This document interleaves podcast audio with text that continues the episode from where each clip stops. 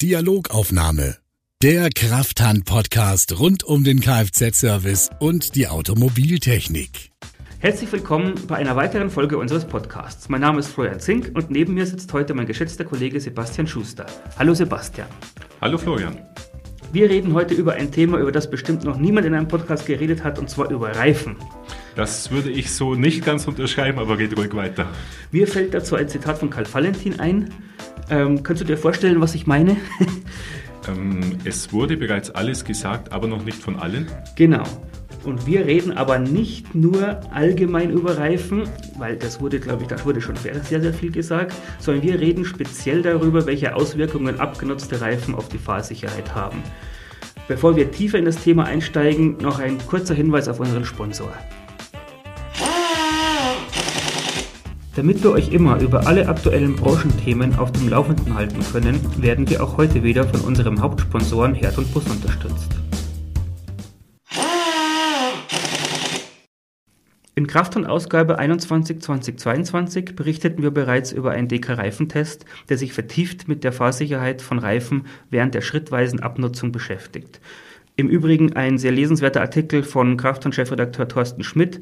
Ähm, nur falls unsere Hörer den Artikel bzw. den Testablauf nicht so genau auf dem Schirm haben, äh, Sebastian, kannst du kurz mal zusammenfassen, äh, wie die DEKRA getestet hat?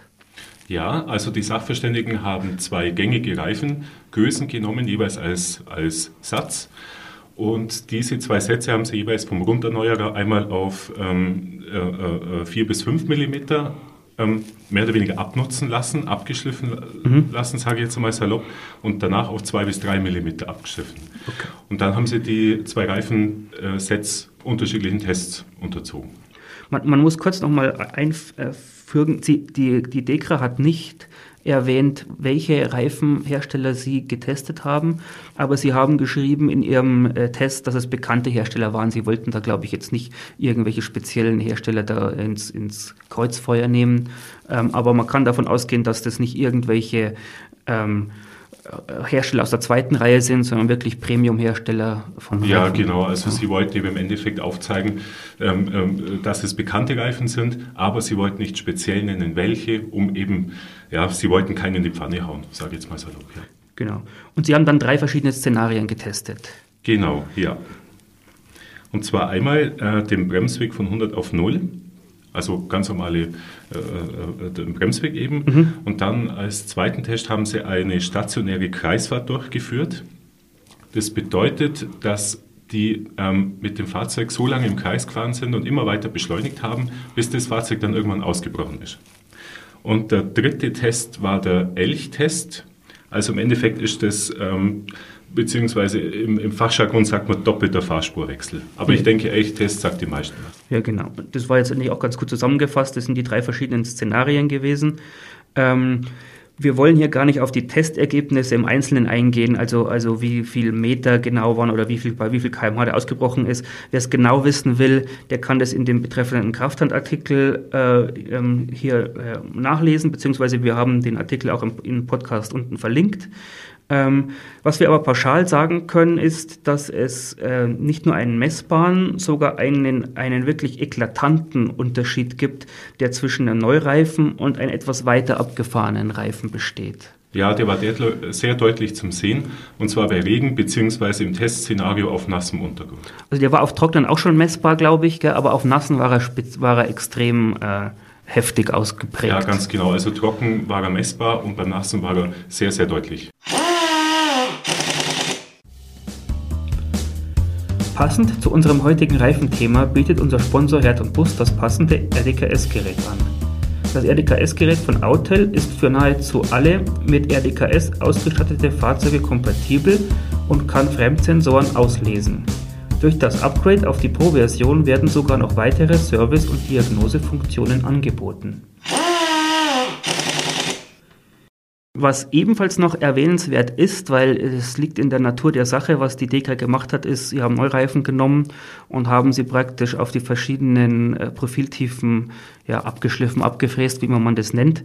Ähm, aber was eben dann nicht zur Sprache kommt, ist äh, auch das Reifenalter. Das kommt praktisch in dem Test nicht wirklich zu tragen und das ist eigentlich ebenfalls, äh, da ist ebenfalls noch ein größerer Leistungseinbruch erwartbar, weil man redet ja hier von, äh, der Test war eben mit Neureifen und das ist dann natürlich nicht hundertprozentig vergleichbar. Ja, wobei man natürlich auch sagen muss, also Reifenalter ist selbstverständlich ein großer Punkt, sage ich jetzt mal, nur ist er natürlich schlecht simulierbar innerhalb von, von einer Testreihe. ich kann ja keine Jahre simulieren quasi. Ja, ja. genau.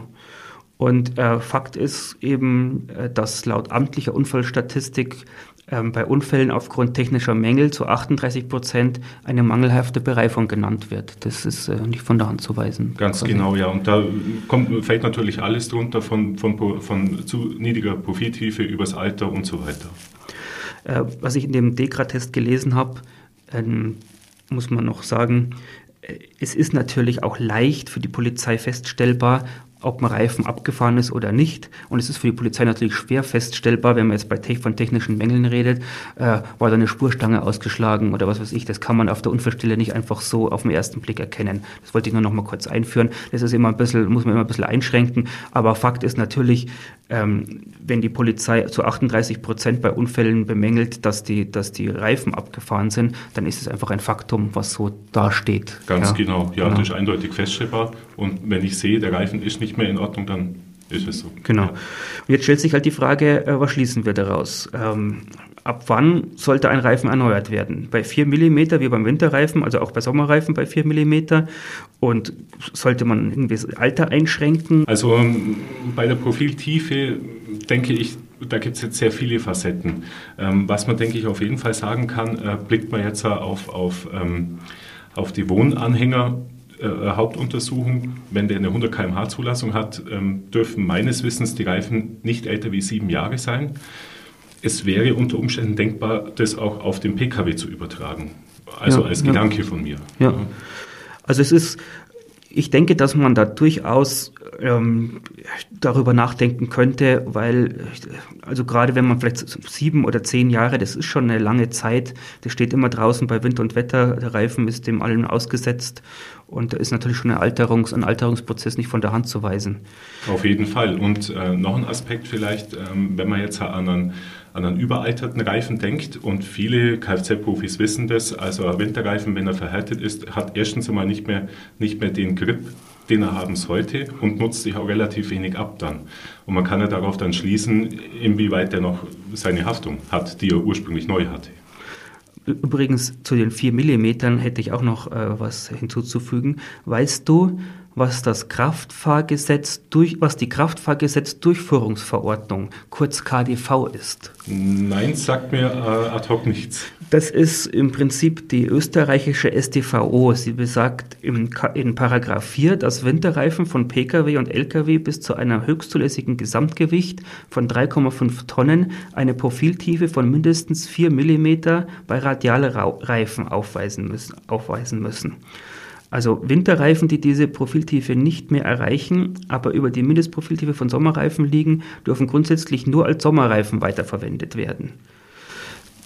Interessant, was die Österreicher da ähm, für eine Regelung haben. Wenn ich jetzt so drüber nachdenke, wäre es eigentlich auch durchaus auf Deutschland übertragbar. Also bei Winterreifen eigentlich auf jeden Fall, weil da sind, wir, sind ja Werkstätten jetzt schon angehalten, ihre Kunden darauf hinzuweisen, dass 4 mm eigentlich wirklich die Grenze ist. Genau, die empfohlene. Die empfohlene Grenze, wir reden ja immer noch von 1,6 mm ist die, ist die gesetzliche Mindesttiefe. Ähm, könntest du dir vorstellen, dass man auch bei Sommerreifen genauso äh, verfährt, 4 mm auf, bei Sommerreifen? Prinzipiell ja, weil es ist Tatsache, dass bei weniger Profiltiefe ähm, äh, die Eigenschaften schlechter werden, aber ob es 4 mm sein müssen, vielleicht gibt es noch eine zweite Untergrenze wie 2,5 mm beim Sommerreifen. Ja, könnte man sich überlegen. Also es ist natürlich, da diskutieren wir jetzt praktisch ins Blaue, weil der Gesetzgeber hat das, glaube ich, jetzt nicht so direkt auf dem Schirm.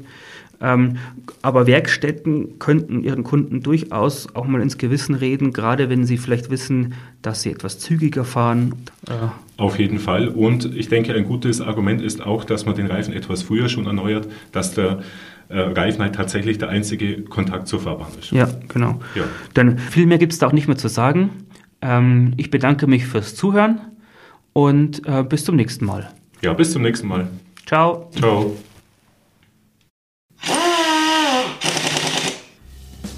Das war es mit unserer heutigen Folge. Wir bedanken uns noch einmal bei unseren Sponsoren Herd und Bus. Schaut auf der Webseite von Herd und Bus vorbei, um mehr über die RDKS-Geräte von Autel zu erfahren.